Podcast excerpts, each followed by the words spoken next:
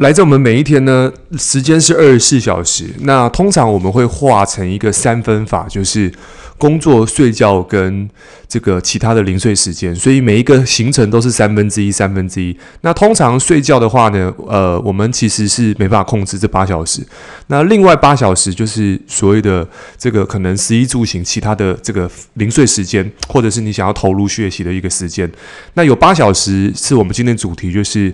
呃，工作的部分，那如何透过这八小时去让我们有意识的去做到一个呃修行？其实我们在工作的时候呢，我们会分成两个状态，我们是为了钱还是为了能力？那如果说你今天在听这 podcast，我相信你应该是为了后者，就是能力，因为你有能力之后呢，其实你有了筹码，能力在你身上之后，你有更多的筹码，这个筹码在你身上。然后你可以去做更多的事情，比如说你可以换到更好的工作，然后换到这个更理想的一个环境，甚至你想要创业都是有机会的。所以，我们就要聊一下，在这个八分、这个八小时，这剩下这三分之一的时间，如何有意识的让自己能够去增长能力。那我觉得有几个这个三个架构、三个模块，就是让大家知道，诶，如何从这个让自己刻意的在工作上面练习，甚至变成顶尖高手的四个步骤。那今天跟大家去分享。好，首先，其实我我们在这个最近看后台的时候，因为最近又有很多的嗯合作的邀约啊。那我坦白讲，我现在是不接什么合作邀约了，我只做内容的输出。那不是说特别的怎么样，只是我觉得我把注意力放在我想做的地方上面。那这个地方也是我在这四个逻辑，呃，刚刚等下讲的这四个四件事情其中的一件事情。因为我发现我周围的人很多会在做一些。你说业配也好，或者是做一些开箱也好，其实我早期会做，但我后来发现，我后来不做的原因是因为我做这件事情，我我对于这个钱 say yes，那就是对于我的休息时间或休息时间 say no，什么意思？就是我接了这个业配或者接了这个合作案之后，那相对的是我要去跟我家人陪伴，或者是我在我其他的时间的挪动上面，我就要 say no。所以所有东西就是 yes 跟 no 的组合。所以我如果这边 say yes，我另外一边 say no，那我很清楚，如果我这边 say yes，我其他的地方的动线会打乱掉。所以我觉得在这个地方，就是很多的合作邀约，不是说不接，是说。呃，我还是更专注在我每天可以日更的地方上面。OK，那这个地方也让大家知道一下，这个地方就是呃，有些合作邀约如果不错的，我还当然还是会看了。OK，所以你看哦，到目前为止，你听过 Podcast，你应该没听到任何的广告，除了就是合作伙伴的邀请之外，基本上我们没有任何的广告。OK，所以这我相信也是为什么那么多听众的关系啦，因为没有广告插入。好，OK，那我们就先来看一下，在我们日常生活当中呢，其实呃。我们常讲到一本书叫做《刻意练习》，那这本书其实在讲一些概念跟逻辑，是我们在每个领域都可以做到刻意练习这件事情。那我们什么是刻意练习？其实刻意练习就是在一件事情上面刻意的去专注的花时间，让某些技能能够变强，这个叫刻意练习。好，那为什么要做刻意练习？其实，呃，我们要从另外两本书来看。第一本书叫做《三百六十这个这个深度工作力》。那为什么要深度工作？因为在未来，不管是自媒体还是呃老板在找人才，如果你是老板，你去想嘛，你到底是要有深度人还是没有深度的人？那你可能说啊，可是我是做工厂啊，我今天我只要大量的劳动力就好了。对，事实上没有错，你有大量劳动力，但是你还是需要有一个管理阶级的人，能够去让你去带动更多的这个所谓的 这个就是管理阶层的人。我要我想表达的事情是，在未来，如果说你今天在未来要。呃，生存或者是要不错的生活品质，其实人要往有深度而且有专精的地方去做。我在上一期讲关于这个从最伟大的这个作品讨论周杰伦行销，其实大家都在讨论他。其实我们就是看到他是在刻意练习的一个代表。为什么？因为你说。他可以拍一支广告，拍一支影片，花了一千多万。然后呢，他最近的这个流量又到了这支最伟大作品，现在这一支单曲就已经破创下了三点八亿的这个票房。他现在在出专辑嘛，然后他点阅率都超过一千万。那很多人在说，为什么他可以说，因为他是谁的时候，其实大家去看他最前端是是什么原因变成现在的他，是因为他有刻意练习在前面。所以这个地方是。我们在各行各业当中可以去模仿、可以去效仿的地方是，让自己变强的这个能力，是不是每天都在发生？好，所以如果我们让自己变强，甚至你未来的创业跟生活要变好，必须要往这条路去走。因为如果没有往这条路去走的时候，我们不会变强，能力不会上去，其实我们就失去了竞争优势。所以，如何去做到第一件事情叫精进？好，精进这个地方，其实我们要先讨论天才的秘密。好，很多人说，诶，天，这个人是不是天生就很厉害？其实，在刻意练习这本书里面有讲到关于音乐世家的一个秘密，就是这个贝多芬。啊，贝多芬，然后他在弹钢琴的时候呢，他就是在练乐器嘛。然后大家就说，诶，他是音乐神童。可是各位在看这个音乐神童在练习他小时候的时候，他是父亲非常认真的去雕琢他的琴艺，为了刻意练习，他还把这个弦，因为弦本来就有固定的弦数嘛，他就把这个弦最后只弄下一两根让他去弹。诶，各位，如果一两根的弦让你去弹，那已经是超乎所常人所能做到的事情。就像各位有没有看过《七龙珠》？那个比克大魔王为什么要绑纱布？为什么要这个穿上很厚重的盔甲？因为他在做刻意练习。所以这个因为刻意练习，所以让他在认认这个日常的发挥就可以发挥他非常好的表现。所以天才其实已经研究显示说，其实一天才就是做什么？就是杰出的人跟一般人差别在于，他在特定的项目上面投入了时间跟注意力在上面，反复的去练习。所以这个就是秘密，但是为什么很多人说，诶，为什么平凡人跟这个卓越的人的差别在于，在于就是，诶，为什么在于练习量？那不是在于我把练习量做高就可以了吗？所以这件事情其实又跟我们等下会讲的关于这个几个原则有关，我们后面会讲清楚。但是我们要先理解一件事情，人必须让自己去精进。因为我们要先知道，当你有精进，你有更多的筹码。不管你在创业或过做个人品牌，做任何呃未来你想从事的创业，其实你有更多的筹码。还记得我一直在强调，你有更多的筹码，代表能力在你身上，能力别人偷不走。所以当能力在你身上的时候，其实你说的算。OK，所以你看，为什么周杰伦？我们讲周杰伦是因为他现在做的东西，他有筹码，他不需要去看别人脸色，他想做什么就做什么，这就是能力在你身上的好处。好，OK，所以我们在看到第二件事情，就是诶，当我们都知道要精进的时候，其实我们在练习的过程，很多人说，诶，一万小时的练习，呃，我在前呃前几天也有讲过类似的关于这种工作上的修炼也好啊，关于练习也好，其实我们都知道为什么要练习之后，我们再看一下，诶，关于如何练习。其实很多人说，诶，这件事情做久了，我自然会变专家。那这本书在有一本书叫《艺术》哦，变异的异，数字的数，变艺术这里面有讲到关于有一个专家专门讲到，就是诶，这个大量时间投入是否变成专家的迷失。那其实，在早期这本书讲的非常的好，很很多人都说，诶，只要投入一个小一万个小时，我就可以变专家了。那是不是我做房地产做一万小时，我就会变房地产专家？可是事实上不然。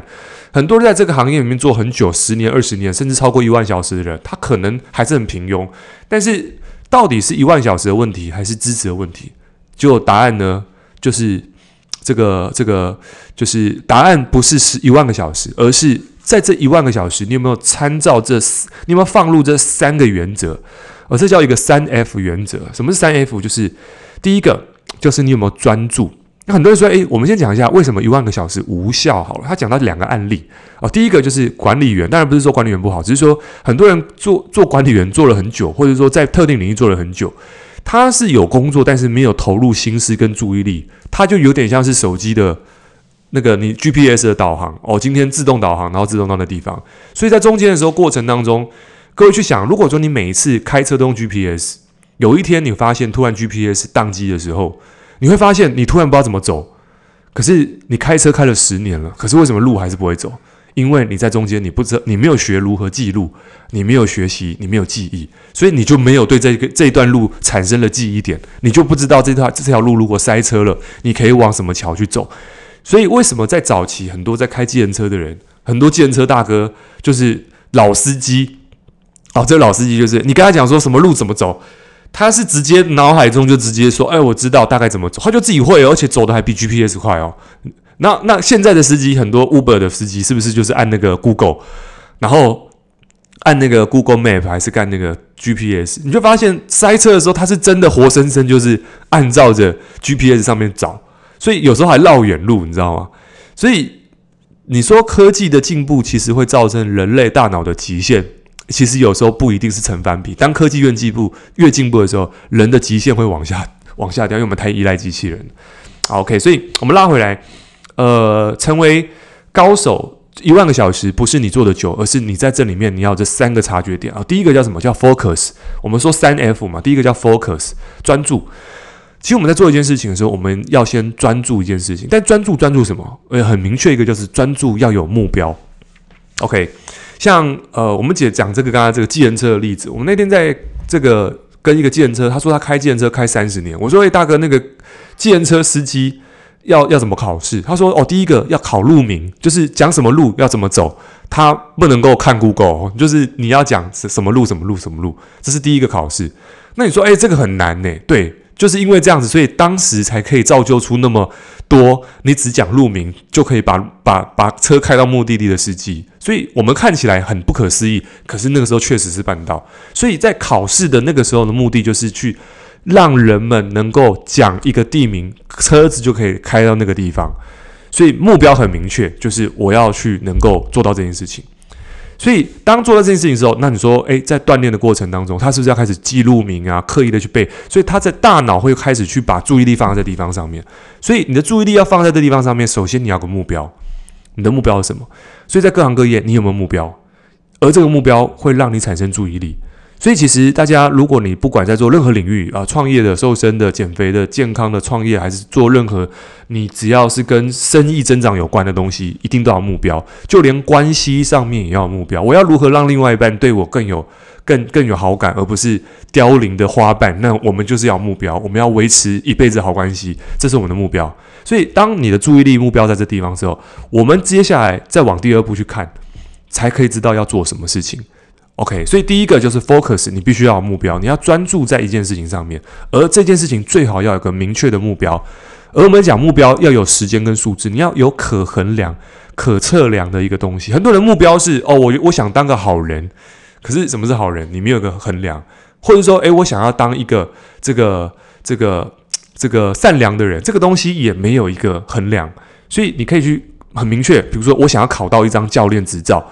OK，那你说，诶，教练执照这个东西它可衡量，或者是，诶，我今天想要考上一个房地产的一个什么执照，或者是我想要考上保险的一个证照，这个东西很明确，所以当你有明确，你就会投入注意力在上面，你才知道要做什么。所以第一件事情，不管做任何各行各业，一定要有个明确的部分，明确的数字目标。OK，这第一个。第二个的话呢，第二个 F 叫什么？叫做 feedback，就是回馈。因为当我们在做事情的时候呢，中间会产生有效跟行呃没有效的东西。其实我常跟伙伴讲，很多人会说：“诶，Eric，我想问一下，这件事情做有没有效？”其实我我们不是在讨论这件事情有没有效。其实我觉得越到越到一些年纪的时候，我会发现其实没有什么东西是对跟错，因为对跟错都是主观意识啊。因为在所有东西都是比较比较。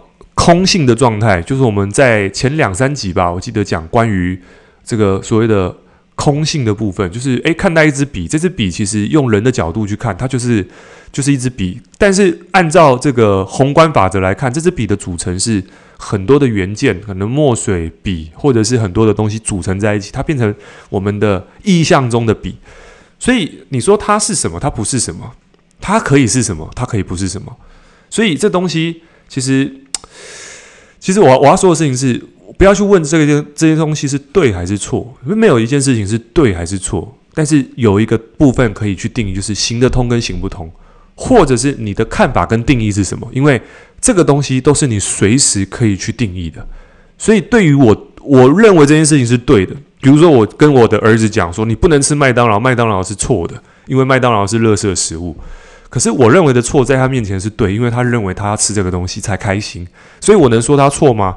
站在我儿子的立场，当然他最近这个这个前一阵子很爱吃麦当劳，我就说，诶，那你吃健康食物。所以你看哦，因为我跟他立场不同，所以就会有所谓对跟错。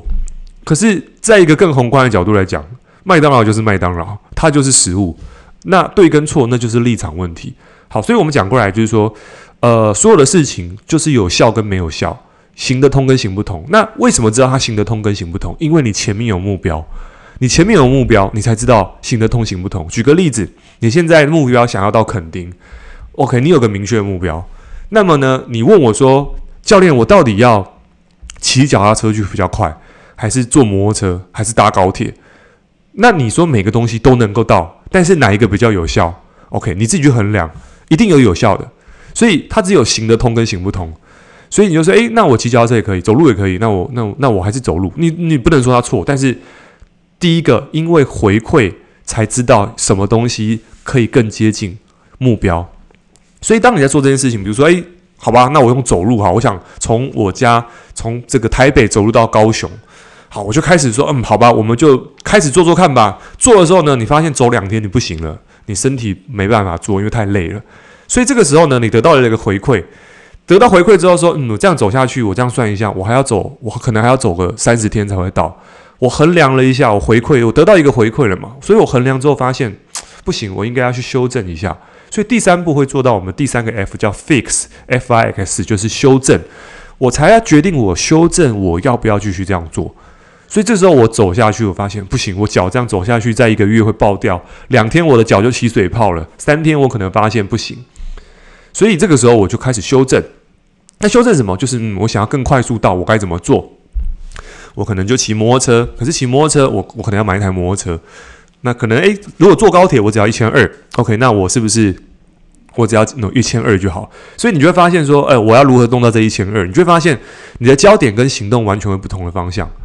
但是这整个东西你必须要有，你才有办法去架构出一个所谓的刻意练习的一个最重要的三个环节，就是专注。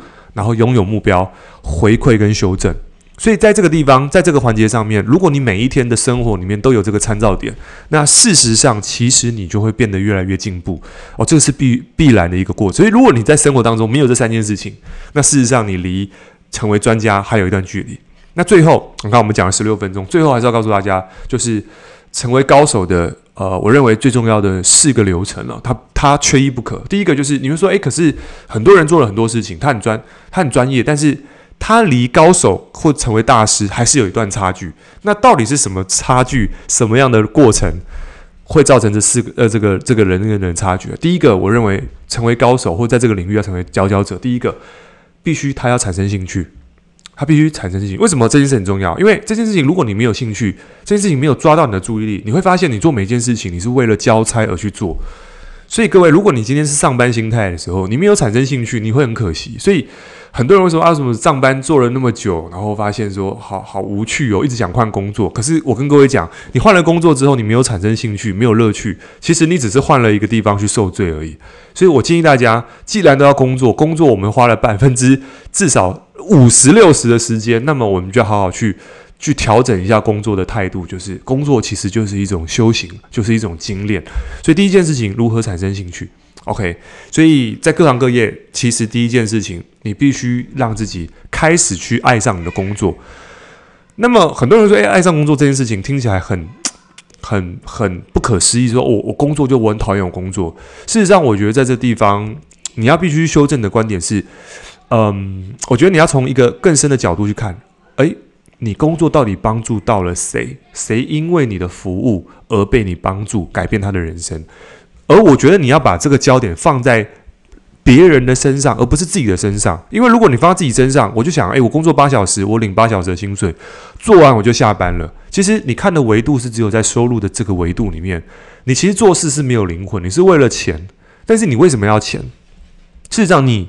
要钱只是维持生活，你会发现这个力量很弱。可是假设你今天只是一个送信的人，你会发现说，举例啦，你今天送信，或者是你只是送快递的人，你可以想象，我现在做这件事情，有人因为我而去不用去舟车劳顿，或者是他不用到邮局拿信，或者是他解决我什么问题，我做的事情是这么伟大，这么帮助别人，你自己那么认同，你这做这件事情是帮助别人的时候，你打从心里相信的时候，其实别人怎么想？别人可能会认为说，啊，你只是一个送信的，你只是一个送外卖，你只是可能是一个做一个很卑微工作。可是别人这么想，那是他的问题。但是你怎么想，那是你的定义问题。所以各位可以去有空了，如果解封，大家去看一下日本。日本人对于他们的工作是非常的有职人精神的，他们认为他们做的事情是很伟大的，所以他们会有很多职人匠人，或者是这个寿司之神这样，就诸如此类非常多的这种工作匠人。他们对于他们生工作是产生了一种敬意，他们觉得他们做的事情是很伟大的，所以在这个地方，他认为他做的事情是真正的帮助到别人，他产生内在的这个动力的时候，他自己说服了自己，所以在这地方他自己为他的工作买单，而这不是工作，是人生置业，所以他产生了兴趣，因为他不但每天在做这件事情，都认为他在帮助到别人，所以他觉得他工作很伟大，他产生了兴趣。所以，如果当你发现你工作很无聊、很无趣的时候，我觉得大家可以试着去把焦点放在你的工作，事实上是可以真实的帮助到别人，只是你可能只在乎你自己的工作收入跟薪水。所以，当你把自己的注意力移动到帮助别人的时候，你把注意力放在这地方上面的时候，你会产生源源不绝的力量。这是第一点，OK，很快速的。第二点就是你必须要能够很认真对待你的工作。就是一个认真对待工作的人，其实你会产生了一个一个吸引力，就是别人会知道你是对于你的工作是认真的。所以当你在认真投入在你的工作的时候，其实你在这个专业度上面一定是非常的、非常的跟别人与众不同。OK，所以你看各行各业都有发生。各位如果走到一些百货公司或者是一些店的时候，你会发现有一些人真的是领薪水的，但有一些人你感觉到他真的是。真的是有解决你问题的，而这两者之间差别在什么？就是他在这个地方有没有认真？OK，那我记得我在前几天去买一个那个呃那个我我忘了买什么，我想要哦，我去买一个那个吃的东西哦，那个保健食品。然后呢，那个店员应该是新来，他就说哦，这个东西就是这样这样这样，然后现在缺货怎么样的？然后他就是例行公事，也事实上也缺货，但是来了一个。真的是店长哦，应该是老板。老板出来说：“哦，因为缺货是这样子的，那因为缺货，所以怎么样怎么样怎样，所以怎么这样？”就他开始讲。所以他说：“那我们现在有个类似的产品，你可以体验看看这个产品，它跟它的效果最大的不同是什么？所以这个地方，哎，请你试试看。”所以我就发现说：“哎，这个地方这个人很明显跟刚刚这个人的态度不一样。一个就是告诉我啊，就是没货，就是这样子。可是另外一个人告诉你，虽然没有货，但是我可以让你体验别的产品。所以我那时候当下就，当然我就买了任何东西。”所以你知道，一个人他只要能够认真，他的影响力就不一样。所以你看，那家店的营业额就上来。所以当你认真的时候，别人就会当真，这是很重要的。第三个，投入。所以认真跟投入很像。所以不管你在做任何的这个生意，不管做微商、电商、组织行销，还是在做房子的、卖保险的，还是在做任何创业，还是在做任何个人品牌，其实投入绝对是必要的，因为你投入。你把注意力放在这上面，你才有办法让认真跟产生兴趣。你的时间、注意力都灌注在这上面的时候，其实人们会感受得到。可是重点是你自己知道你投入了注意力在上面。所以最后第四个步骤，当这这件事情做完之后，诶，你会得到一个创新的能力。但是这个地方我为什么创新放在后面是？是很多的人在在做一件事情的时候，刚开始很想去跳脱出到一个我想要去独树一格，我想赶快去创新，可是。当你的能力还不足以去架构，去让你自己做事情有一个，就像是很多人就说：“诶，怎么录 Podcast？” 刚开始就想要创新做很多，可是，在基本功上面就没有磨练。马上走到走到创新的时候，你就发现，它前面光量产可能就很难，更不用说创新。所以，呃，有一本书，这本书好像也是一个日本人写的，叫做。叫做什么我忘了，但是就是一个日本，我我记得他讲的一个概念叫做，就是这个是做他们是在做金池的一个老师傅，反正也是经营之圣这个级别的人。他说他在带徒弟的时候呢，他有三个原则，叫守破离。守是什么意思？就是刚开始你是一个徒弟，你就是守住我想教你的东西，你就是全部的 copy 下来，你不要有自己的想法，你就是守住它。然后破是什么？第一阶段是你要先照单全收嘛，你才有办法去融会贯通。所以第一阶段他就是要他的地址，就是你每天几点几分到哪里报到，做什么事情，几点开门什么，你就是完全照抄。第二个叫做破，破就是打破原则，就是什么东西是可以更好的。OK，你要去挑战它，比如说你。这个地方，比如说，诶，我今天可能在做这个作品，我可能想要用更好的原料加进去。OK，你可以开始打破。可是第一阶段是你要先守住一些原则，再来是打破一些原则，最后才是离离开是什么？离开我的团队，离开我的产业，自己去独树一个。因为他发现说，很多人说，诶，我今天想要保守的员工，今天学会之后，这个东西变成我的资产。可是真正的关键是在于，你今天学会我技术，你应该要去离开我这边，去帮助更多的人，因为代表。你会我这套东西之后，其实你可以开始帮助更多人。你应该要离开大树了，你要独树一格，你要变成一棵大树去照顾别人。所以你开始去把这个能力去照应更多的人，所以他会有一个手破离的一个阶段。好，所以成为高手最重要一件事情就是刚刚说到了，你先产生兴趣，产生兴趣之后呢，你才会投入，才会认真，最后才去讨论到创新的部分。一开始不要去讨论到创新的部分，因为那个会让你死得很快。那最后做个总结，天才的真相是什么？很多人会发现说，诶，其实天才的真相就是什么？其实天才的真相就是刻意练习。其实我们不难发现，就是说，在音乐世家，为什么他代世世代代都是音乐世家？甚至摔跤之世家，我们最近在看那个 The Rock 巨石强森，你看他说他这练的一身精实的肌肉，诶，可是他的爸爸是打摔跤的。你看这个很多的艺人，他为什么会音乐？他以前就是音乐世家，甚至做政治的，他爸爸就做政治的。所以你会发现说，其实，在那个环境里面，家里的那个文化跟那个氛围。这自然构成了一个环境，是让小孩子耳濡目染，看到说哦，我们家有这个东西，所以你开始有学习的氛围跟气氛了嘛。然后你在每天练习，耳濡目染，看爸爸妈妈在做什么事情，就会发现音乐世家，爸爸妈妈是音乐老师，儿子就自然很就就会是这样。爸爸妈妈是运动员，儿子自然是运动员，所以这个东西会世袭。所以讲到这边，各位，我不知道你有没有小孩子，或者是我不知道你未来会不会有小孩子。你要传承什么东西？传承什么样的文化？传承什么样的观念给你的下一代，甚至给你的团队，这件事情都在我们身上。所以，如何去透过每天的练习，让这些文化、这些氛围能够去影响别人？所以，一个优秀的领导者跟领袖，都是在实实在在的去把他每天做的事情落实在自己身上，不是试图要去教别人一些什么，对，而是别人想成为你。别人想在你身上得到他要的，所以在你身上学习。所以你会发现说，诶，为什么我教这个人不学？很简单，因为他不想成为你。可是为什么会有人想要跟你一样？因为你把自己活好，你把自己变好。所以透过工作，透过修行，透过修炼，其实透过每天的练习、刻意，让你自己变得更好的人。这样的话呢，你会发现在你的关系、事业，或者是在你的家庭。各方面都会呃往上提升，所以今天这集讲的比较长，二十多将近三十分钟，所以这集呃对你有帮助的话，记得在 Apple Podcast 上面给我五星评价。那也记得听完之后呢，限时动态 IG 艾特我，那跟我分享你的心得，那我都会转分享的。OK，那我们的资讯栏写在下面，那我的 IG 是 E R I C H U A N G 九九。OK，那我们就下集见，拜拜。